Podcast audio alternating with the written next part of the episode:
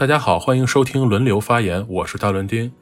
今天呢，咱们来和两位朋友一起聊聊在澳大利亚买二手车的故事。欢迎本期的发言嘉宾查尔斯查老师，还有卡卡卡师傅。Hello，大家好，我是查尔斯，我现在在澳大利亚念书，然后最近买了一辆二手车，然后很高兴今天来到轮流发言，跟大家分享一下我最近买车的这个心得和体会。Hello，大家好，我是卡卡。呃，我也是曾经在澳洲买过二手车的人，呃，也算是个过来人了。今天也是很荣幸能够参加达伦丁老师的轮流发言这个节目。啊，那前一阵子呢，查老师在澳洲买了一辆二手车。那卡师傅呢，作为一个曾经在澳洲买过二手车的过来人，提供了很多建议和帮助。那么在细聊买车之前呢，我想先问二位一个问题啊，二位都是呃以学生的身份在澳洲买的二手车，对吧？对。嗯，对的，啊，那你们当时买车的原因是什么呢？呃，是为了上学方便，还是说为了出去买东西，或者说出去旅行呢？那查老师，你先说吧。嗯，我在澳大利亚生活其实比较单调，因为我也是一个学生嘛。但是，啊，因为我在国内是没有驾照的，我是来了澳洲才学了开车。然后，因为去年年底的话，我需要搬家什么之类的，然后考虑到买了车的话，搬家之类的会比较方便，然后就是决定考完驾照之后买一辆车。然后，澳洲的公共交通的话，这个是比较根据具体的城市是方便程度是不一样的。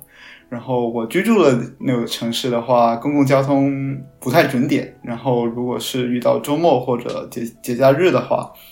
它的呃频次会非常的低，就是可能一辆公交车得三十到六十分钟才有一班。然后买了车之后，发现嗯，就自己的生活就不需要再卡着公共交通的点去安排，然后感觉。比以前就是单纯靠公共交通的话，能够去的地方也远，就是去的地方可以远很多。对，就这些。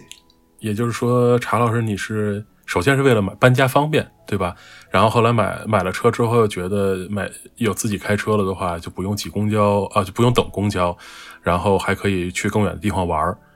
对对对，因为其实。呃，我居住的地方是比较地广人稀，就是嗯，许多，例如说购买购买一些生活用品的地方，它会比较分散，它不一定是比较集中。然后有一些地方可能，如果坐公共交通的话，可能得前后倒腾个一两个小时，然后开车过去可能就二十来三十分钟就到了的地方。啊，那卡师傅原来在澳洲上学的时候，也是因为这个原因买的车吗？嗯，对，主要就是平时上学代步，还有包括日常出去采购。啊，这里其实我可以呃提一点，我跟嗯查尔斯查老师是校友，所以说我们是生活在同一个城市，甚至是同一片儿这个区域的。对，当时买车主要就是前面查老师也提到了，就是这个公共交通的它的频次，呃，在这个工作日其实它就不高，一般是在快一点的车可能十五到二十分钟一趟。然后慢一点的在半小时，但是等等到节假日，可能因为平时还要那个上课还要学习嘛，等到节假日你真正需要出门的时候，它的频次可能反而又会延长到，比如说半小时到一小时一趟，这个实在是太麻烦了。而且这个公交线路，包括这个火车线路，它的这个覆盖的范围也还是很有限的，相对于整个这个呃这个城市的这个地域来说的话。嗯，那刚才查老师说他在出国之前其实没有驾照的。卡师傅，你出国之前是有驾照的吗？对我出国之前就已经考了驾照，也算是个老司机了。而且当时，呃，出国之前本科大四那一年，基本上我去学校也都是经常开车的。啊，所以等于你其实到了澳洲之后买车就是一个生活方式的延续了。就没车你会觉得很不方便，对，尤其是去了澳洲这种，就跟美国很类似嘛。有句话说得好是“没车等于没腿”，我觉得还是很形象的。OK，那在国内的话，其实开车还是有很多烦恼的，就是一个是堵车，这个我相信在在各个城市的老司机们其实都深有体会。那么还有一个是停车的问题，呃，停车贵其实还在其次，就是没有停车位。那么像你们俩刚才说的，就是这么地广人稀的地方停车是不是就会很方便呢？嗯，就是像我刚刚提到的一样，就是嗯，澳洲大部分大城市的交通，它都是从郊区往市中心的方向，它会比较方便。然后在如果要是穿梭于郊区之间，它这个交通，如果它不是在前往市中心的道路上，那如果郊区之间的通勤是非常不方便的。那这样的话，呃，所以停车的这个问题就是取决于停哪儿。如果是在市中心的话，那停车是非常麻烦的。但是如果要是去郊区的一些购物中心或者去一些超市的话，那停车也不会是个太大的问题。所以这里大部分人如果他是要前往市中心的话，他可能是开车前往呃到市中心的火车的火车站，然后停去那里。然后一般火车站会有比较充裕的停车空间，然后在火车站乘坐火车前往市中心，那就不会有在市中心停车的麻烦。在市中心的话，停车也相对比较贵，可能有一些停车场要去到十来块钱澳大利亚元一个小时，所以一般大家都不会开车去市中心。然后，但是如果去郊区的其他一些地方的话，停车还是挺方便的。堵车问题的话，上下班高峰期会有一些堵车的情情况。就像我前两天，呃，放学从学校到我家里，然后我我开的是高速公路，然后高速公路其实也是蛮堵的，就是限速一百的高速公路，可能也是开到二三十的样子。嗯，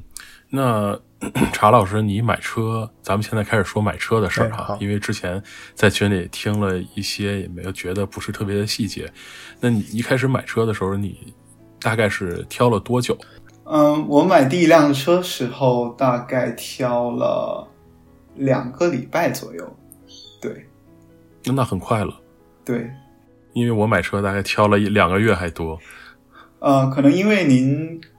可能因为我的原我是预算有限，因为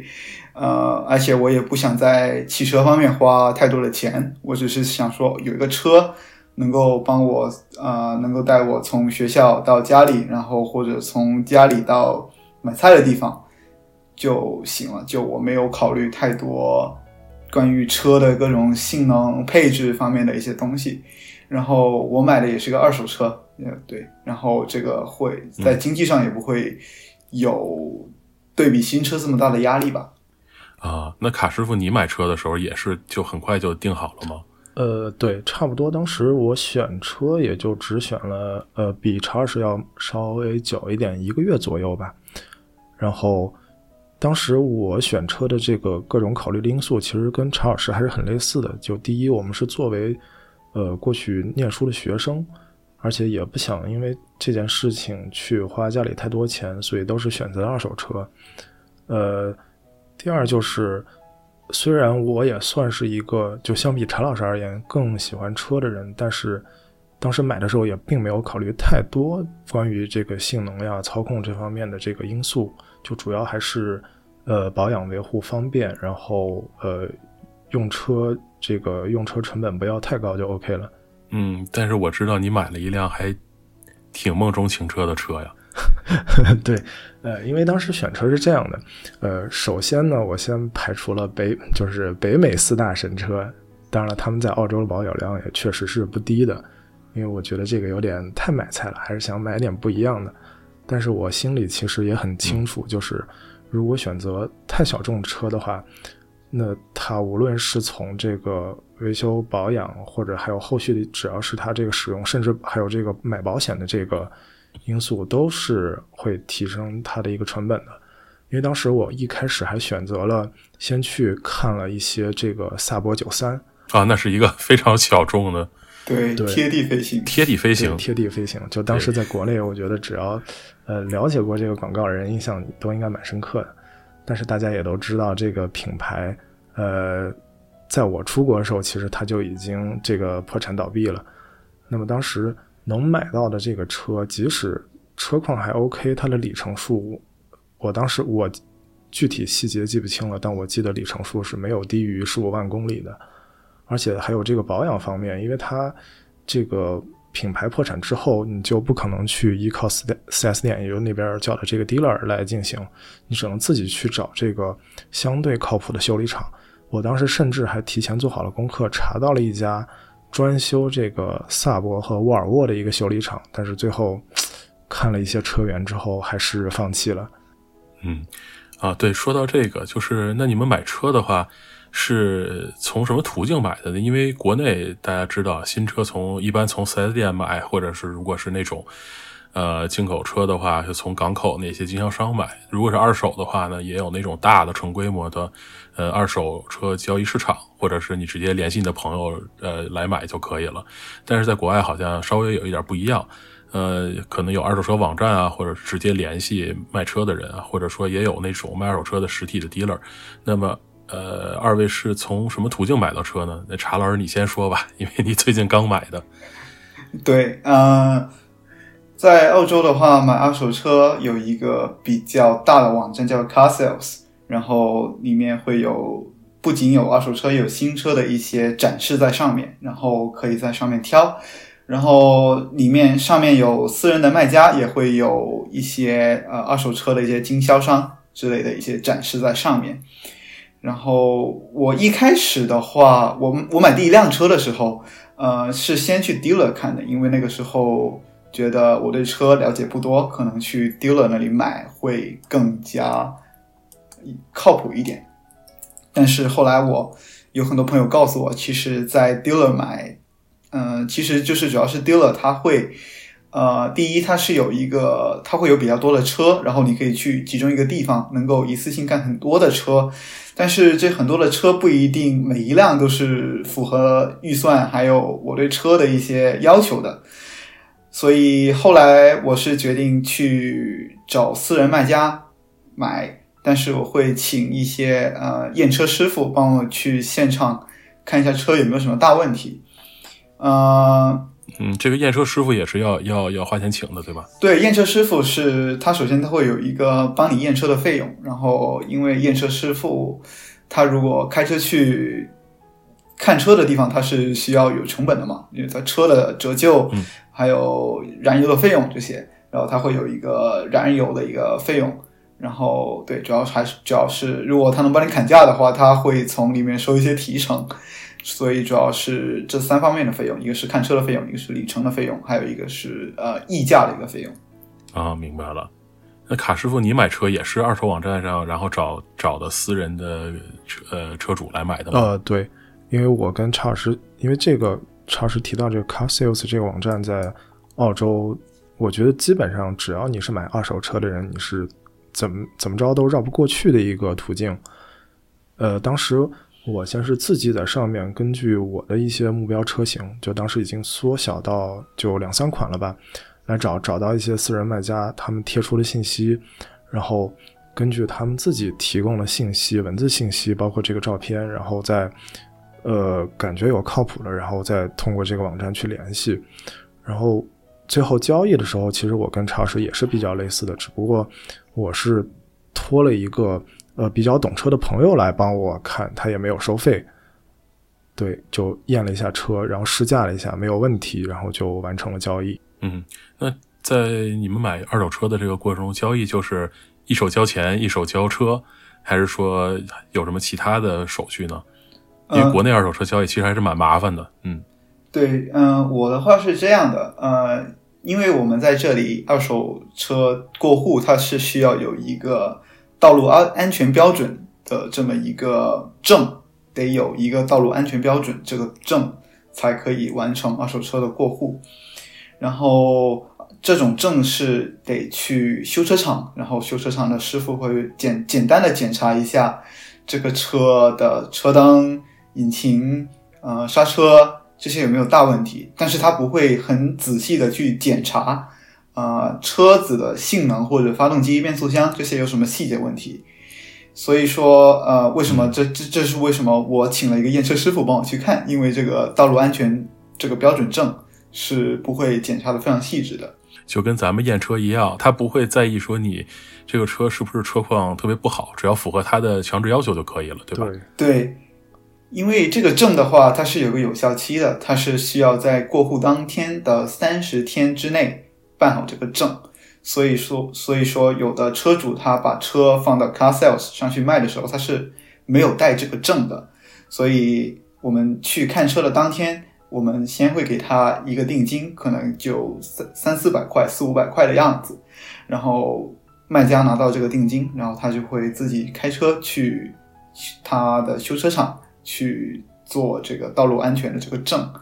然后拿到这个证之后，然后啊，我我会去。交车的地点，然后把剩剩余的钱给他，然后拿这个车，我就去办理过户的手续。嗯，这个过户手续就相当于把车主变更就可以了，对吧？对，因为这里的车的话都是由呃州的一个道路管理局去管理的，然后过户的话也不需要卖家陪同我去，那我只要把只要事先去核对好过户表上面的一些。卖家的个人信息有没有有没有错误？然后我带着过户表，带着道路安全的这个这个证，然后去道路管理局，然后把过户费还有一些印花税把它交了，然后这个车就顺利的过户到我的名下了。嗯，那车上挂的保险呢？嗯，保险的话都是自己买的，而且保险的话买的话也挺方便的。就是通过手机买就可以了，然后买了之后立立即就可以生效。嗯，那卡师傅，你过户什么的也是大概这么一个过程？呃，对，而且当时我的过程，其实我现在回想，呃，我觉得是有点莽的，就是因为是我那个比较懂车的朋友，他先去联系了车主，然后了解了一下情况，而且那个试驾其实是当天就是。那个呃，之前那个前任的车主是个老爷爷，他当时那个车只是他通勤用，所以说那辆车他用了差不多，我算一下，可能有个四五年的样子。其实它的里程数才四万多公里，就是个纯通勤使用的车，相当相当新的一个对车况还是很还是很不错的。然后这个我这个朋友帮我联系了之后呢，那个老爷爷也就直接去做了，就前面查老师提到的这个呃，基于。安全上路就道路安全标准的这个验车，那个老爷爷做好了，他也提前填好了那些那个 transfer 就是过户的这个表格。然后我试驾没问题之后，我当场给他转账，他把表格给我。因为之前就是那个大老师也知道嘛，就国国内这个过户的这个麻烦，所以当时我拿到那个表完成了转账，拿到表格的时候，其实我还是有点心里有点虚的，我都不知道这个。就感觉啊，就这么完成了，到底靠谱吗？就当时还是有点心里有点忐忑。嗯，你是担心他拿了钱，然后你去过户，发现过户过程不畅？对对对。但事后证明我还是多虑了，因为私人卖家，因为因为有一点就是，呃，澳洲其实它跟美国比较类似嘛，就大家这个普及率，汽车普及率太高了，就你只要找到的是，就只是一个普通人，可能他这个车也只要不是特别奇葩的。这个车型或者这个车况，你肉眼可见就特别特别的有问题的话，其实一般都是 OK 的，因为他们也都习惯了这样的一个交易过程。嗯，那说到这儿，咱们还没有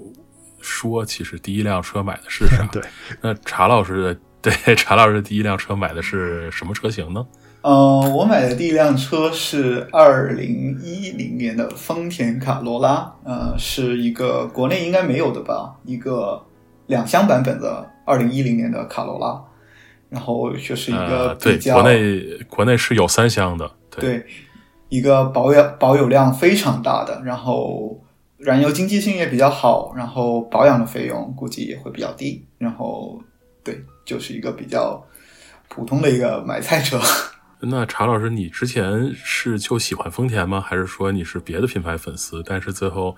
呃迫于现实压力低了头买了丰田呢？呃，我一开始是比较喜欢本田的车的，因为我是一个 F 一的车迷，然后我是马克斯马克斯维斯塔潘的粉丝，然后我对本田的车当然是自然会比较有些好感。但是说，我觉得看车这种东西是比较讲究缘分的吧。然后之前其实我看中了一辆，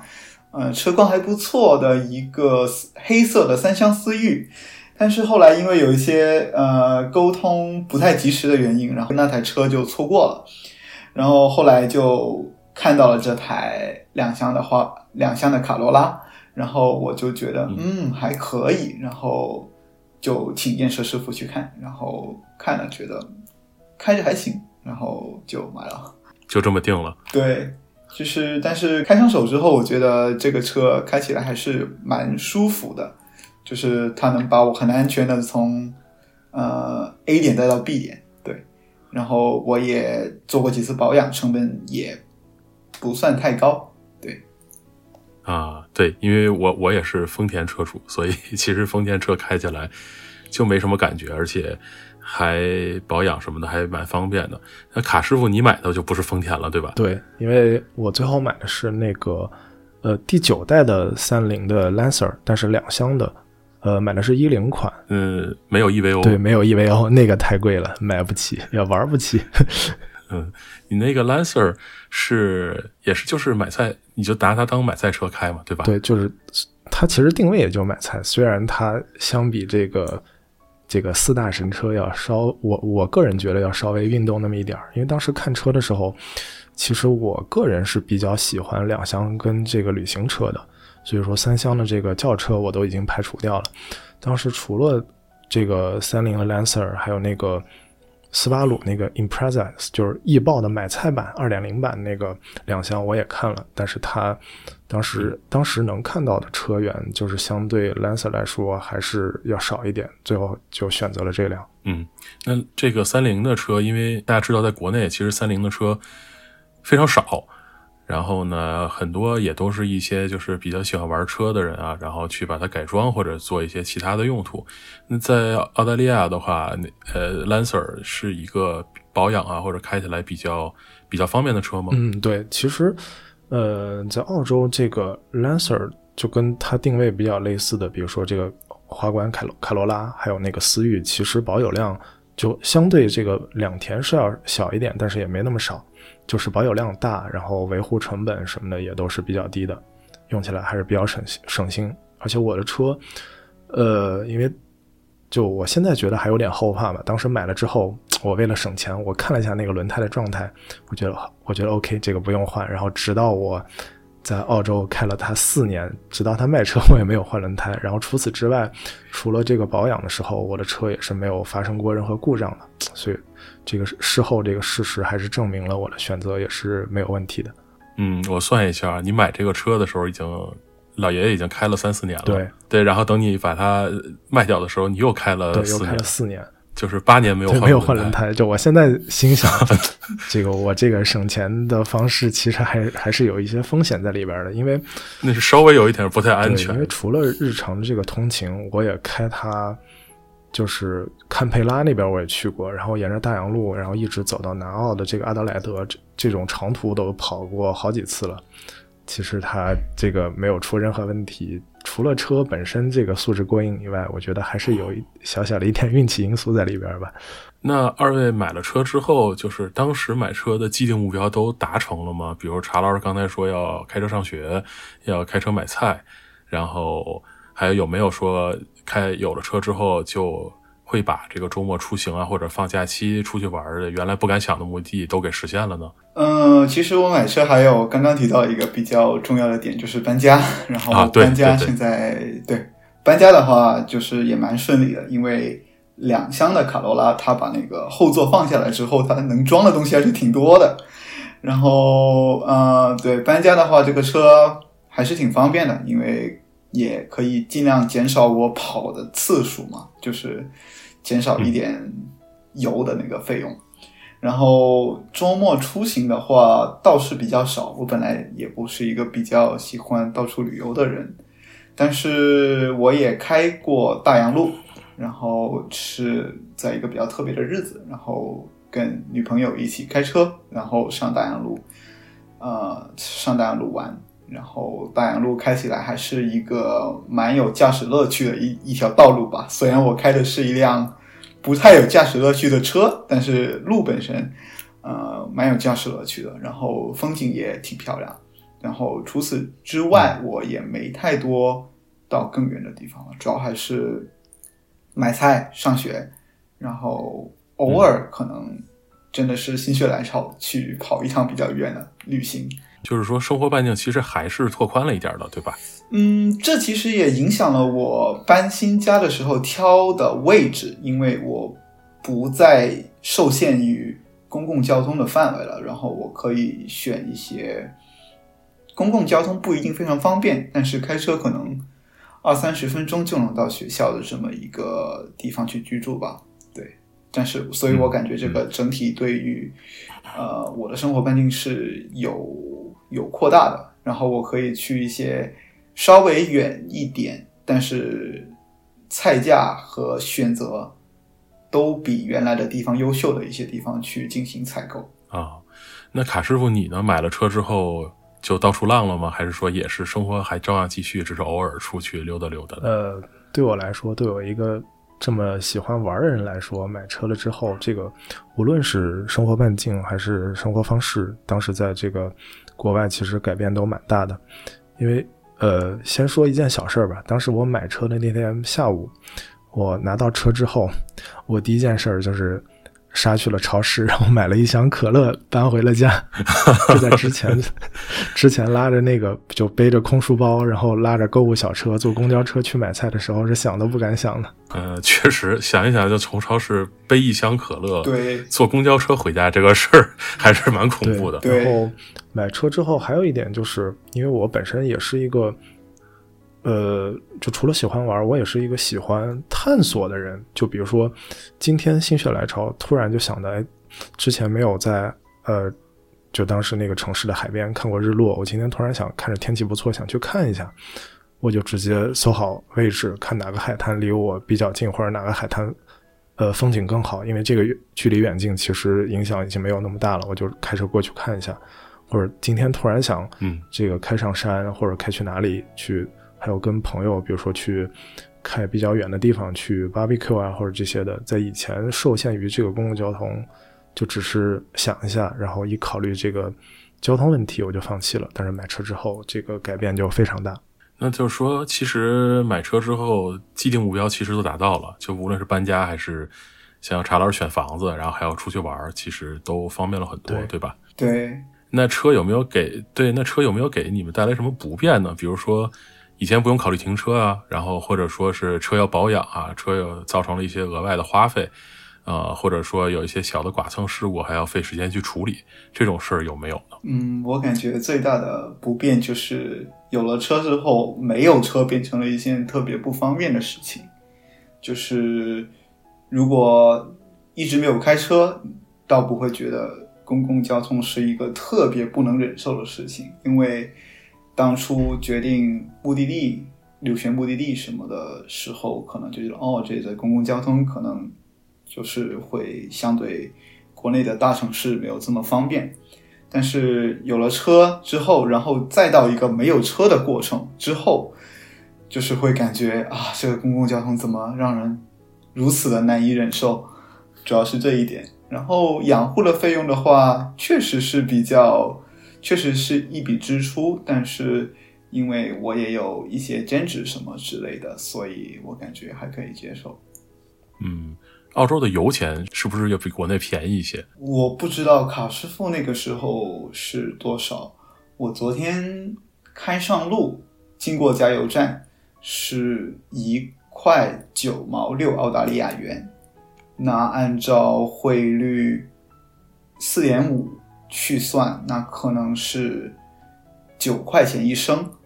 呃，九一号，九一号的汽油差不多。对，其实差不多。嗯，对，那那卡师傅觉得就是有车之后有有什么不方便的地方吗？呃，不方便的，我觉得不方便的只有一点，就是有时候去你不太熟悉的地方，然后你到了之后发现那边可能停车限制会有点多，不太好找停车位，然后你就会担心，呃，会不会吃罚单？除此之外，我觉得都还蛮方便的，因为前面查老师提到的那个，我当时也是，我当时买了车之后。我最后统计了一下，我买了之后，我公交车就一次都没有坐过，然后最多就是比如说前面提到的要进城，我会开去火车站这种情况，然后公共交通基本上算被我抛弃了一半吧。然后油价刚提到这个油价，呃，因为我当时那时候汇率还跟现在还有点不一样，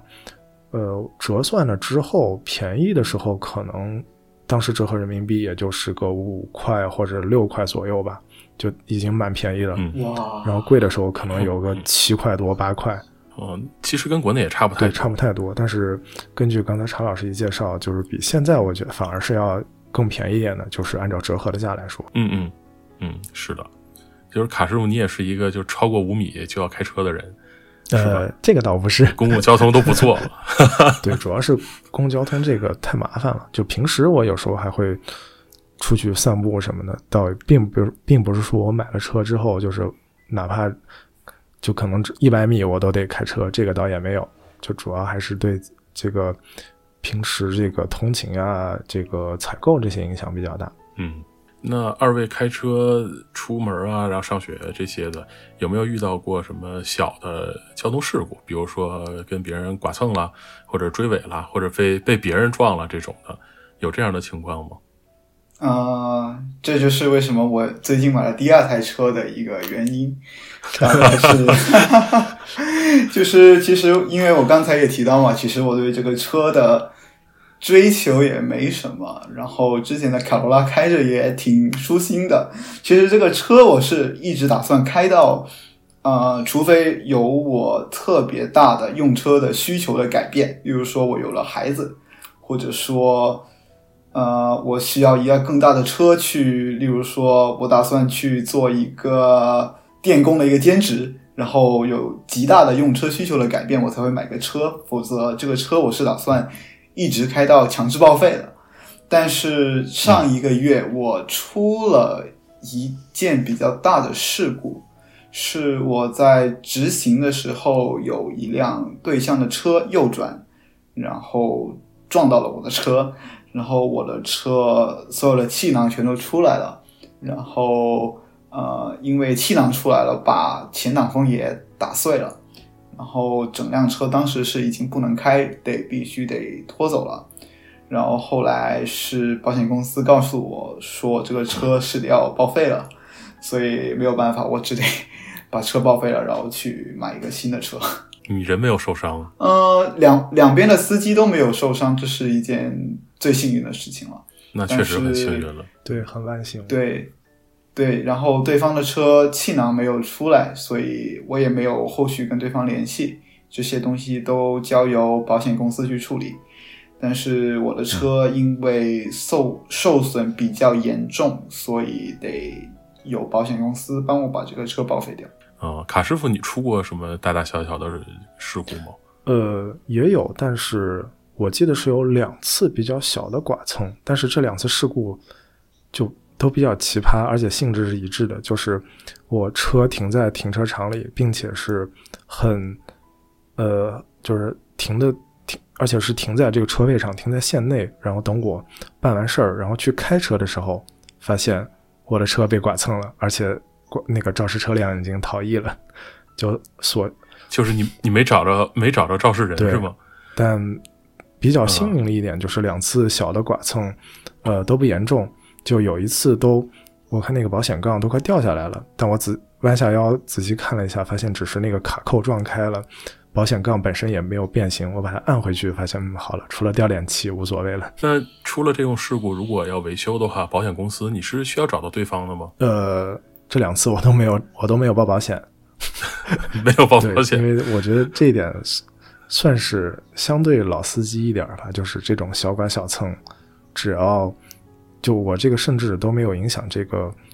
被撞零件的这个正常的功能性，只是外观上掉了一点漆，我就觉得哎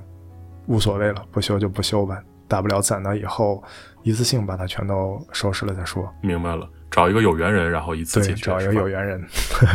那查老师那个出了这次事故之后，呃，你的车就相当于被拖去呃定损，然后就报废掉了。那这整个过程中你需要参与吗？还是说保险公司就全都代办了？呃，因为刚刚卡师傅也提到，其实这里很多人小剐小蹭，他就可能是可能是私了，就不会选择报保险，因为这个会让保费上升嘛。嗯，但是我那个事情是已经比较大了，因为它是在十字路口的中间，然后两个车其实是已经嵌在一起了，就是不能把它移开。就是当时也很感谢有一些呃路边的一些别的司机，他们把车停在安全的地方，然后就帮助我们报警。因为这是我第一次遭遇这种事情，而且气囊什么的都爆出来了，我整个人都懵了。其实一开始我只只能我只是坐在车上，我连报警什么的这些东西完全都没有想到。然后后来是一个在附近停好车的一位澳洲邮政的一个开澳洲邮政货车的一个司机，他过来问我，嗯，你身体还好吗？需要我帮你报警吗？然后后来警察来了，然后协助我们，就是把交通疏导开，然后协助呃和路人一起协助把这个车呃推到一个安全的地方，然后警察帮我们叫了拖车。然后把车拖走。我的车一开始是，呃，先得我是直接联系了保险公司，然后保险公司就跟拖车公司商量说得拖去一个比较近的修车厂。这个修车厂是跟保险公司有合作关系的，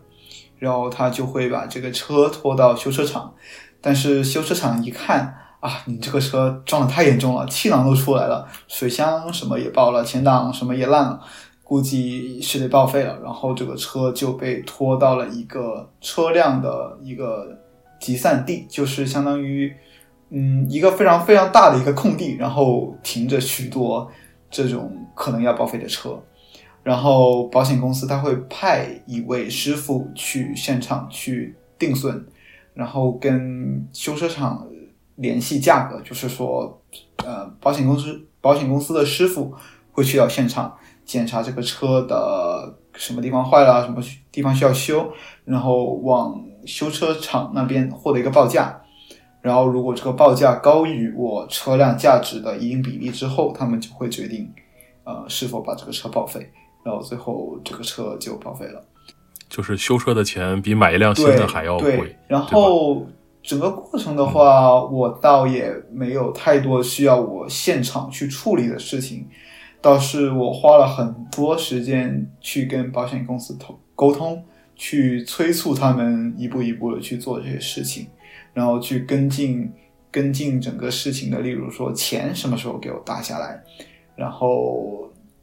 这个报价报呃这个这个报废的报价是给我报多少。然后这些东西我都得去跟进，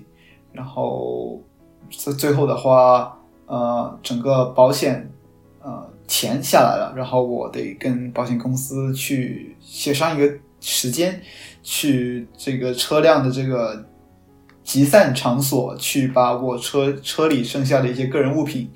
把它取回来，然后这件事就这样完结了。嗯，那你最后拿到了？多少钱呢？就有这个你买车一半的钱吗？还是更多呢？没有我一半的钱，因为买车我这半年我也得养护，然后我当时买车也得请验车师傅，然后我去交易，然后有这个交易的成本，然后这个整体算下来是没有一半的。然后你想嘛，我再买一辆车，我得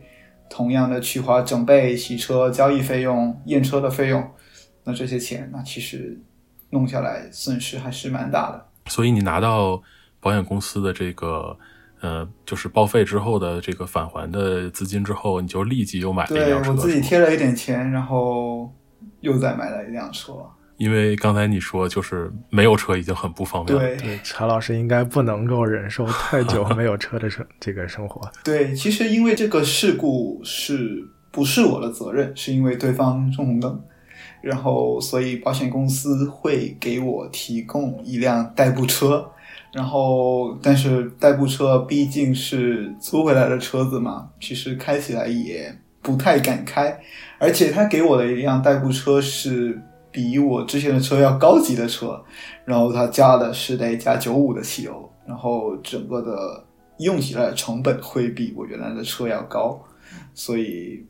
那辆车我就是拿了回来。然后我只是停在那里，然后作为一个应急的一个车辆，但是我没有很常规的把它开去买菜或者说上学之类的，基本上是后来是我只是借回来了一个星期，然后我就把这个车还回去了。嗯，那你从拿到钱到再买车，就也是两周就搞定了吗？嗯，对，也是花了两周左右吧。因为这次的话，嗯，对于整个交易的过程也没有第一次那么青涩了，所以目标也比较明确。然后看了两周，然后还是一样约了验车师傅去看，然后过户，然后对，就买了一辆别的二手车。那这次买的是什么车？这次买了一辆还是丰田？对，是一辆丰田，然后比上次那辆要更老，里程要更大，因为毕竟损失这么大，也不想说扔太多钱再去买一辆车，所以就买了一辆更便宜、更老、里程也稍微大一点的车。但是我觉得丰田的话，里程稍大一点，问题其实也不会太大。然后就买了一辆二零零七年的凯美瑞，然后对，就一直开到现在，就大概是一两周，对，一两周之前买的。卡师傅应该不是一个丰田粉吧？呃，丰田只有特定的几款车我会比较感兴趣，比如说八六。那如果你的 Lancer 是一辆十六年的二手车，你你还会敢买它吗？啊，这种我觉得就主要因为车它是一个很复杂的一个系统，当它这个年限超过十年了之后，嗯，呃，我觉得还是得稍微慎重一点吧。但是，毕竟查老师买的是丰田，对吧？这个时间和里程，有句玩笑话，我跟大老师之前也说过，就是刚过磨合期，正值当打之年。啊，对，这查老师还是要注意一下什么轮胎啊，什么这些的易损件准备一下对看一看的。对我估计过一两周，因为最近嗯、学习上的事情比较忙，可能过一两周我就会去嗯把它整备一下，然后去做一个精细洗车，然后就是把上一任车主在车里的那种别的气味把它去掉，然后这个车就感觉比较像是自己的车。嗯，明白了。呃，那我问一个问题啊，如果要是二位不考虑预算呀、不考虑年代啊，就是现在所有的这个世界上已经生产出来的车，呃，都可以拿到，而且是新车的话，呃，你们的梦中情车是哪一辆？就只能选一辆。那陈老师先我的话先来吧，我得挑一会儿。好，我想一下，啊、因为我还得养护成本需要考虑吗？还是只是说购车的成本都不用都都不用，就完完全不用考虑成本就是你最喜欢的那辆。嗯我可能会想要一辆黄色的梅甘娜，哦，这是一个对，雷诺的那个黄黄色的那个两厢的梅甘娜，对啊，我我记得看过广告，然后是红色的，因？为您刚才说了养护成本也不需要考虑嘛，那我可能会选一些比较小众一点的车，然后梅甘娜这款车是一款整体来说偏运动的车型，而且我也没有开过法国的车，我也想体验一下法国的车是怎么样的一种驾驶感觉。呃，我开过的车对只有丰田，然后因为我在这里学车的话，开的是 Yaris Cross，这这个车型好像对可能国内雅力士没有这个 Cross 版本吧？有吗？有 Cross 版本，呃，有对对，就是开我学车的时候开的是 Yaris Cross，然后开的开过卡罗拉和凯美瑞，然后保险公司给我的代步车是大众的 T Cross，然后大众的车我开起来是相当不习惯。就是会犯那种比较常见的错误，例如说我要打转向灯，结果我把雨刮给打开了，对，就会出现这种比较低级的错误。然后，然后大街上的人都知道你要转向了，对，大晴天开雨刮，对，然后我觉得梅甘娜可能如果不考虑所有预算的话，我觉得梅甘娜会让我开起来很爽。卡师傅挑好了，嗯挑好了，挑好了，这这这个时间还是足够的。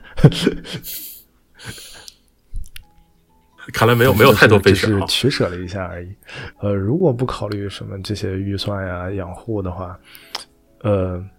我的这个选择其实呃还是一辆 JDM 是日产的那个很老的那个二四零 Z，就是之前在那个《湾岸传说》里边出现那个主角。对，因为那辆车的造型，那个那个车身的曲线实在是太好看了。嗯，就还是一辆日本车。对，那个车确实很好看，对，非常非常好看。听这个查老师讲了之后，我觉得其实他冥冥之中还是跟这个丰田很有缘的。从驾校的 Yaris，然后再到自己的第一辆，对吧？Corolla，然后再到第二辆这 Camry，就是刚好是按照这个丰田从小到大这个顺序，从 A 零级买到了 B 级。对 对对，一步一步升级的。嗯，对。所以下一辆要合理推测就是 Lexus 了。啊，这个我估计不会往车上。就是投入太多的钱，可能这个车还是像上一辆车一样。如果可以的话，我还是希望能够一直开下去。哎，那说不定就是丰田的，对吧？汉兰达。对，嗯，对对，越买越买越大，越买越大。这个车就是我一开始买回来的时候，因为我之前开的都是比较紧凑的车，然后它的嗯。手刹的位置是不一样的，因为紧凑型的车，它的档杆是在手刹前面的。然后，但是凯美瑞的话，因为它是稍微比较宽一点，它的呃手刹是在档杆的后方、后侧方。所以说我一开始买回来停车的时候，哎，我怎么摸不到我的手刹？然后一看，哦，原来还得再往左去一点才能摸到手刹。然后那个方向盘也比较大，所以开起来就跟。我觉得哇，这个方向盘真的好大，有点像开公交车一样。不过常老师提到的这个这个手刹的位置，其实呃，因为跟我那个 Lancer 是一样的，它之所以在这个挡杆的左左侧后方，主要是因为这个主机厂它为了节约成本，它主要是按照这个左舵车来设计的手刹位置，然后在右舵车上它并没有改，所以就离身身体特别的远，得够到那个副驾那一侧去去拉。这一点其实还是。用起来比较麻烦的，有点一开始是有点不适应啊。对的，因为国内的马自达它好像也是因为节省成本，所以有些车型的手刹在左舵车的右后方，就是拉起来也对，就是非常奇怪。远侧的。OK，那不知不觉呢，已经聊了接近一个小时了。呃，我们今天就聊到这里吧。关于买车的故事，如果以后要是有呃新的进展的话。呃，希望不是再撞报废了，然后买再买新的。就比如说以后如果升级成，我我我是不是应该敲一下木头？knock knock。对，如果以后比如说有有升级了新车，或者说是呃有什么其他的关于车的这个进展的话，我们可以再录一期。OK，然后这就是轮流发言的试播集，下期再见，拜拜。好，大家拜拜，拜拜。